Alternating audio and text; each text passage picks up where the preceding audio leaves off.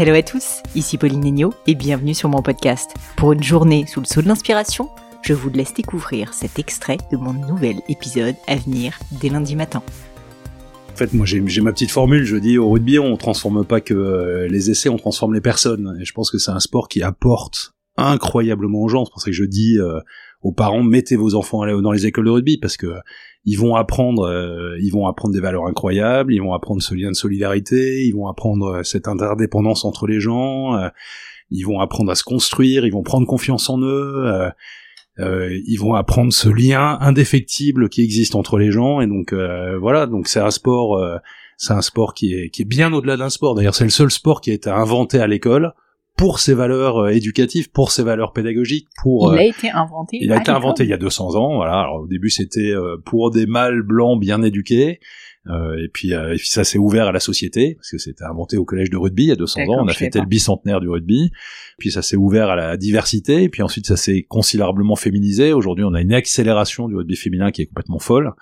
Euh, et puis c'est un sport qui est maintenant en, en avance sur des sujets sociétaux, euh, qui lutte contre l'homophobie, contre le racisme, etc. Il y a, il y a vraiment, je pense que le rugby est capable de, de, passer des messages aux gens. Et pour moi, le mmh. rugby, c'est pas un enjeu euh, sportif, c'est un enjeu d'éducation, c'est un enjeu de société. Et c'est pour ça que je me bats pour que le rugby se développe dans la société française.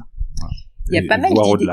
Il, y a pas mal d'idées reçues. Excuse-moi, je t'ai interrompu sur le rugby et notamment euh, donc effectivement que c'est pas du tout un sport féminin. Mhm. Et puis d'autre part que c'est un sport où on se fait mal et donc qui est dangereux.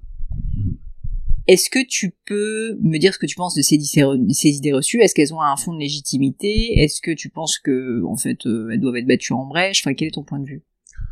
Non, je pense que euh, d'abord on fait euh, beaucoup évoluer le rugby en faisant évoluer les règles du rugby pour euh, protéger les pratiquants. Le rugby dans les écoles de rugby est pas dangereux, c'est-à-dire qu'on a d'abord un apprentissage très progressif du contact, on a fait évoluer les règles, on a introduit ce qu'on appelait le toucher deux secondes, et donc une pratique plus à toucher avant que le plaquage arrive. D'accord. Et franchement, les, les, le, rugby est plus impressionnant de l'extérieur ah qu'il ne l'est de, de l'intérieur, mais ça nous va bien le rugby. Man. On aime bien le côté un peu un peu euh, caché euh, du rugby, le fait qu'il y ait une forme d'initiation et de découverte mm. pour arriver euh, pour arriver au rugby. Donc non, en plus, on a plein de formes de rugby. En plus, on a un rugby à 5, sans choc, sans plaquage, basé sur la passe et l'évitement, et qui peut se jouer en mixité sans aucune difficulté. On est en train de faire évoluer les règles du rugby loisir pour le permettre en mixité aussi, même un rugby plaqué, mais qui puisse se pratiquer en mixité on a le rugby à 7, on a le rugby à 15, on a plein de formes de rugby et le rugby qu'on voit à la télé, c'est pas le rugby euh, que les enfants jouent dans les écoles de rugby. Donc en fait euh, le rugby il est vraiment ouvert à tout le monde et on peut jouer avec le 5 notamment au rugby jusqu'à 70 ans sans problème. Cet extrait vous a plu? Pensez à vous abonner directement sur votre application de podcast préférée pour être sûr de ne pas le rater. À bientôt